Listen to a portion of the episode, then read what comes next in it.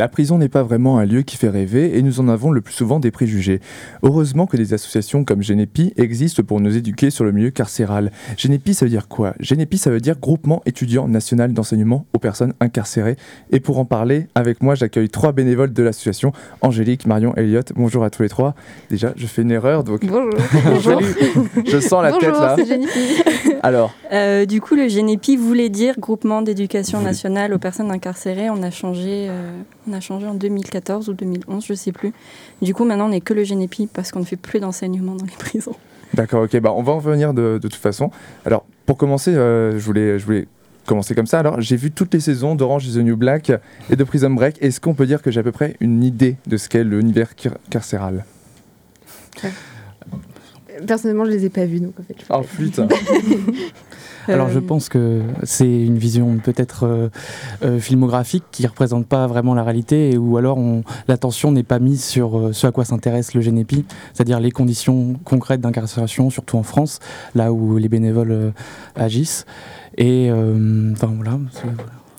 Oui, enfin, Orange is the New Black, c'est sur les prisons américaines mm. qui n'ont juste rien à voir avec les prisons françaises. Vous avez déjà été dans les prisons françaises ou dans un espace de détention en France? Oui, nous deux, oui. Qu'est-ce que vous avez frappé justement? Euh, moi, c'était le bruit. Je sortais de là systématiquement avec des migraines incroyables à cause du bruit. Tout résonne en prison. Euh, alors, moi, ça peut-être un peu plus particulier. C'était la prison des femmes de Rennes.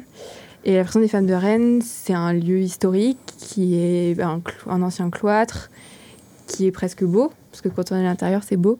Euh, moi, ce qui m'a marqué, euh, je dirais que c'est la maison d'arrêt quand j'y suis allée. La maison d'arrêt, c'est le quartier pour les personnes qui sont pas encore jugées ou les personnes qui sont condamnées à des courtes peines c'est un quartier où, quand on s'imagine que derrière euh, ces dizaines de portes sur euh, trois ou quatre étages, euh, il y a des gens derrière, ça fait bizarre en fait. C'est les filets anti-suicide qui sont étranges et c'est un peu une ambiance, mais qu'on peut pas. Enfin, j'ai pas envie de rentrer dans le fantasme de cette sensation très bizarre parce que c'est pas le cas. Enfin, ça.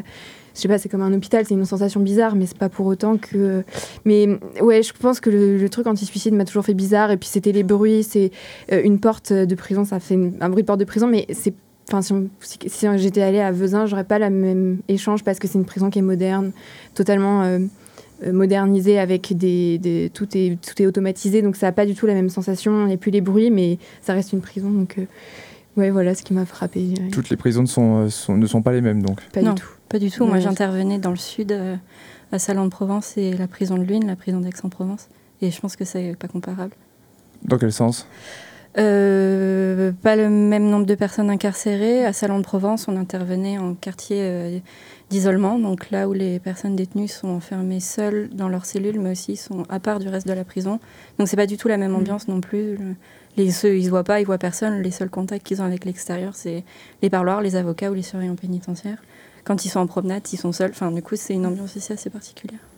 Donc on va commencer à parler aussi de votre engagement dans l'association. Donc elle existe depuis 1976, je ne me trompe pas. Et comme euh, vous alors comment est-ce que vous l'avez connue? Et pourquoi vous l'avez rejoint? Euh, je pense que c'est très différent pour chacun. Moi, c'est une amie qui faisait partie de l'association qui m'en a parlé et ça m'a intrigué. Euh, dans mon cas, c'est mon grand frère qui lui aussi, lui aussi était bénévole, mais il y a environ une dizaine d'années. Et euh, l'univers carcéral m'intéressait. J'avais envie de voir de l'intérieur aussi comment, comment ça se passait. Et je me suis intéressé au Génépi euh, là, durant mon année euh, de master, enfin, au début de l'année scolaire. Et je me suis rendu compte qu'il y avait eu beaucoup de choses qui ont évolué depuis. Et aussi, j'ai découvert plein d'autres choses en dehors de l'intervention en détention. C'est-à-dire que le Génépi a aussi d'autres volets au niveau de la sensibilisation publique qui est très importante et euh, également aussi au niveau de la formation des bénévoles lors de durant différents week-ends euh, où on est formé finalement à la question carcérale euh, au niveau judiciaire, au niveau psychologique aussi. Enfin, voilà, c'est très intéressant. Euh, moi, c'était pendant ma première année de fac de droit. Euh, j'étais très, assez sensibilisée déjà aux conditions d'incarcération. Pendant mon lycée, je m'étais intéressée à ça. Donc, j'étais consciente que la France était, c'était carrément problématique. Et quand j'ai vu qu'il existait une association de jeunes qui réfléchissaient à cette question-là, ça m'a paru dingue. du coup, je suis rentrée l'année d'après. Et c'est quoi les moyens d'action qui sont mis en place par l'association et euh, quel est votre rôle là-dedans Comment vous faites votre part? En général ou dans les prisons? En général. Euh, bah, je pense qu'Eliott a à peu près tout dit. Le principal volet de sensibilisation, c'est ce qu'on appelle euh, GNEPI, l'ISP, l'information sensibilisation du public. Et là, ça peut prendre toutes les formes qu'on veut. Euh, vous l'avez mentionné tout à l'heure, on a des ateliers, par exemple, en là à qui vont arriver. Ça peut avoir la forme de ciné-débat, ça peut avoir la forme de conférence, ça peut, ça peut être juste l'occupation de l'espace public avec des pancartes, euh, ça peut être des interventions devant des lycées, enfin, c'est très vaste. Et vous le disiez, du coup, maintenant, vous ne pouvez plus intervenir euh, en prison. Qu'est-ce qui s'est passé du coup? C'était en fin 2018. L'association est privée de subventions. Je vous laisse. Euh, je ne sais pas si vous voulez réagir. Ok, oui, alors du coup, on a, on a appris début de, enfin, à la rentrée, euh, la rentrée là, cette année 2018 que l'administration pénitentiaire ne souhaitait pas renouveler la convention qu'on a avec eux. Euh, les raisons qu'ils invoquaient, c'était la baisse de nos heures en détention et le fait qu'on a un discours très critique de la prison. nous, on n'est pas tout à fait d'accord avec cette analyse. effectivement, le nombre d'heures en détention par le GNEPI a baissé, mais c'est parce que le GNEPI a aussi de plus en plus de mal à rentrer en prison de plus en plus de mal à négocier ses ateliers avec l'administration pénitentiaire. Et euh, le Génépi questionne aussi beaucoup sur la pertinence ou non de l'action détention. Donc il y a des groupes locaux qui font le choix de ne plus intervenir parce qu'ils trouvent que c'est pas pertinent avec l'action du, Génépi. Mais juste pour préciser, on a retrouvé une convention le mois dernier après plusieurs mois de négociations au niveau national avec la, direction de l'administration pénitentiaire. Donc on a retrouvé une, mais on n'a pas retrouvé notre subvention. Et comment sont les relations avec justement euh, le, le, personnel pénitentiaire? Euh, alors le personnel, c'est du cas par cas. Euh, il y a des prisons dans lesquelles les relations vont être très faciles, euh, avec lesquelles les rendez-vous vont, se prendre très facilement, des ateliers vont se faire parce qu'il y a une relation qui se fait depuis des années. Et dans d'autres, ça va être très compliqué pour des raisons qui sont souvent indépendantes de nos volontés. C'est la politique qu'il va y avoir dans un centre de détention de favoriser des ateliers socioculturels ou d'autres non, d'autres qu'on a besoin, d'autres non. C'est tellement, ça dépend tellement de choses qu'on ne peut pas généraliser. Euh, des fois, ça peut être juste aussi que la personne avec qui on négocie a un mauvais souvenir du Génépi d'année antérieure et veut plus avoir affaire avec le Génépi. Et mm. du coup, on peut plus intervenir tant que cette personne-là est décisionnaire. Après, avec les surveillants, c'était ça? Avec les surveillants, euh, le personnel pénitentiaire en règle générale Ouais, bah, euh, on est des intervenants euh, de détention, donc quand on vient, ils nous accueillent comme ils, accueillent d'autres détentions. Moi, j'ai déjà eu des. Je faisais du sport, donc les pros de sport comprenaient pas trop notre action, mais je peux pas généraliser. Je pense qu'il y en a qui sont hyper reconnaissants de ce qu'on fait parce qu'ils sont conscients que ça peut avoir un impact positif sur.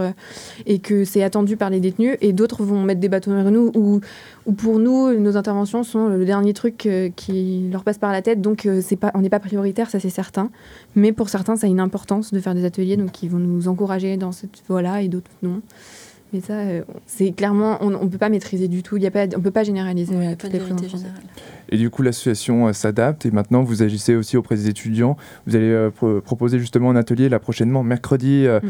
un atelier sur la surpopulation carcérale. Comment est-ce que ça va se dérouler cet atelier? Est-ce que c'est vous qui allez euh, l'animer déjà? Oui, exactement. Bah, nous, personnellement, non. Mais c'est des bénévoles du Rennes qui vont l'animer. Euh, euh, il a lu à l'atelier, c'est un atelier à, la fac de droit, donc à 17h30 mercredi. Un atelier d'une heure trente qui est, comme on le veut, participatif, pas du tout descendant, c'est pas un cours. L'idée, c'est de faire participer tout le monde, surtout sur une question aussi médiatisée que celle de la surpopulation, et c'est de se questionner sur. On a fait une émission à Syllab aussi sur cette thématique-là, mais c'est de questionner les gens, et il est ouvert à tout le monde, autant étudiants que que non étudiants, tous les gens qui veulent venir et qui s'intéressent à la question. Mais en droit, c'est une question qui touche particulièrement. Vous aviez déjà fait euh, des ateliers euh, auprès des étudiants? Vous avez déjà été confronté à ce, public? Euh, J'ai envie de dire oui, nous, parce qu'on est tous étudiants et qu'on s'auto-forme tout le temps. Je pense que dans ce, cas, dans ce format-là très particulier de proposer des ateliers, on ne l'a pas fait. L'an passé, ce qui avait eu lieu, c'était une conférence. après, oui, entre nous, on, enfin, on en fait tout le temps en fait entre nous. Et qu'est-ce qui ressort de ces moments-là? Quels sont les propos qui reviennent le plus souvent? Je ne sais pas s'il y a une vérité générale. Euh, si, bah, en fait, on fait beaucoup d'ateliers en scolaire euh, devant des lycéens la plupart du temps, quelques collégiens. Euh, ce qui ressort, alors c'est toujours une surprise. D'une classe à l'autre, ça change beaucoup. Moi, j'ai fait pas mal d'interventions scolaires, donc euh, c'est toujours d'une heure à l'autre, on peut avoir une classe qui est hyper au courant et qui a une représentation très fidèle de ce que c'est une cellule, à l'autre qui pense qui une autre classe qui va estimer qu'il y a encore des barreaux, qu'il y a un pyjama et qu'ils mangent dans un réfectoire et qui ont une représentation très différente. Donc ça, ça, dépend de plein de choses, du milieu social et puis de, ce qu'ils ont vu et de comment ils ont appréhender les, informations qu'ils ont reçues. Euh, très souvent, la remarque quand même, où je crois qu'on l'a tous entendu, c'est euh, oui, il faudrait changer les conditions de détention. sauf pour les pédophiles et les meurtriers, parce que eux, non. Et du coup, c'est toujours là où c'est le point où souvent on arrive à lancer une discussion qu'on veut toujours lancer, puisque l'idée, c'est pas d'avancer des vérités, mais c'est juste de lancer la discussion sur est-ce que vous savez c'est quoi la prison en France aujourd'hui. Et à chaque fois, c'est ça qui ressort. C'est ah oui, mais le pédophile, par contre, je veux bien qu'il reste. Et c'est surtout l'idée de casser un peu le stéréotype de qui est en prison, parce qu'effectivement, ce qui revient, c'est ah oui, oui, euh, les prisons sont remplies de violeurs, d'assassins, tout ça. En fait, du coup, amener aussi un peu le public qu'on a face de nous à réfléchir à qui est en prison, pourquoi on est en prison. C'est des sujets extrêmement sensibles avec des opinions très marquées. Comment est-ce que, vous faites pour, pour gérer ça? En, en, disant les bons mots et surtout euh, avec une posture euh, qui est ouverte à la discussion. Parce que enfin, moi aussi, j'ai eu affaire à certains publics euh, lors d'ISP, donc information, sensibilisation au public, notamment sur ce campus-là, au 2 février, qui concernait la réforme de la justice des mineurs, avec la réforme par ordonnance que voulait faire passer la garde des Sceaux, Nicole Belloubet. Et on intervenait avec des pancartes et on allait voir les gens, les étudiants. C'était aussi la journée porte ouverte, donc on est tombé sur des familles.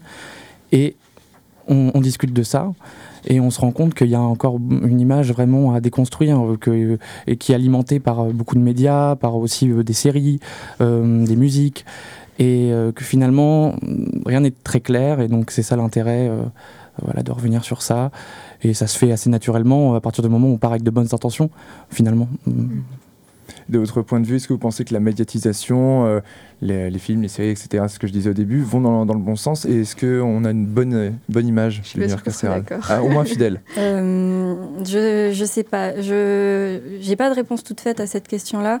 Je pense que l'information telle qu'elle est donnée, comment elle est manipulée, donne pas une image très fidèle tout le temps. Euh, en fait, ça, ça, dépend de ce qu'on regarde, ça dépend de comment on le comprend. Si on regarde, si on regarde les séries américaines, bah, effectivement, en fait, on va avoir une, idée complètement biaisée de ce que c'est mm. la prison en France. Euh, mais non, il n'y a, pas de réponse toute faite non plus. Sur ben moi, je dirais quand même que la médiatisation, elle est intéressante, elle existe. Euh, on critique la manière dont elle est faite parce qu'elle est souvent très centrée sur la surpopulation. Ça, c'est le truc qui est abordé à tort et à travers qui, j'ai l'impression, justifie des plans de prison toujours plus impressionnants de milliers de constructions qui sont tout le temps, tout le temps, tout le temps en effervescence. Et on ne comprend pas pourquoi la surpopulation est là. On a juste l'impression que c'est la délinquance qui augmente, donc euh, construisons. Donc là-dessus, on a de quoi faire. Et par exemple, si on prend Ouest France, ils sont très souvent en train de parler des prisons. Donc il n'y a pas, euh, je, sais pas, pas qu'il y a un mauvais discours, mais c'est que souvent il est très orienté. Et si on parle de Condé-sur-Sarthe, qui a été le la truc euh, le plus médiatisé, la prise d'otage qui s'est passée dans une prison ces derniers mois là, et où il y a eu la grève des surveillants qui a des conséquences de fou. Euh, les surveillants ont une visibilité, à raison très certainement parce que c'est leurs conditions de travail et c'est des conditions de vie euh, qu'on délétère, qu'on observe nous-mêmes. Mais là où nous, on aimerait qu'il y ait plus de paroles, c'est d'entendre les proches du détenu, c'est d'entendre la parole des détenus. Les détenus eux-mêmes. Et les détenus eux-mêmes. Et actuellement. Ce serait possible, ça?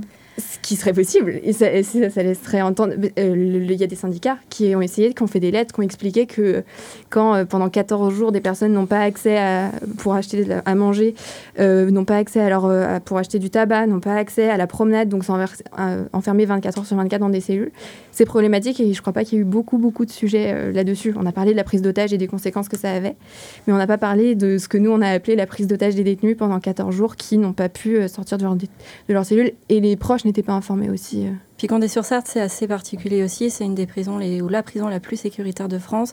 C'est là où sont incarcérés, tout, enfin, schématiquement, tous les détenus, toutes les personnes détenues que l'administration pénitentiaire, je cite, n'arrive pas à gérer. Enfin. Et du coup, il y a un peu aussi un climat, enfin, ce qu'on, ce fait de Condé-sur-Sarthe comme image, il y a un peu un climat déjà à la base très tendu.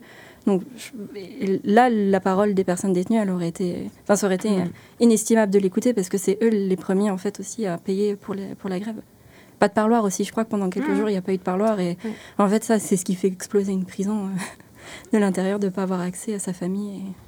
Et si je peux ajouter aussi un élément, euh, il serait peut-être intéressant à la fois d'écouter la voix des victimes, enfin des victimes, des personnes les premières concernées, donc les détenus et leurs familles, mais aussi tous les professionnels qui gravitent autour de la prison, que ce soit euh, personnel euh, éducateur, parce que les lieux d'enfermement, c'est pas seulement les prisons, il y a centres éducatifs fermés qui touchent aussi les mineurs, et les magistrats, les avocats, donc ces personnes qui ont leur mot à dire et qui sont finalement celles qui sont le plus sensibilisées à la question carcérale et qui sont délaissés, euh, notamment dans les débats parlementaires et euh, dans les décisions qui sont prises euh, par le plus haut gouvernement. Mmh.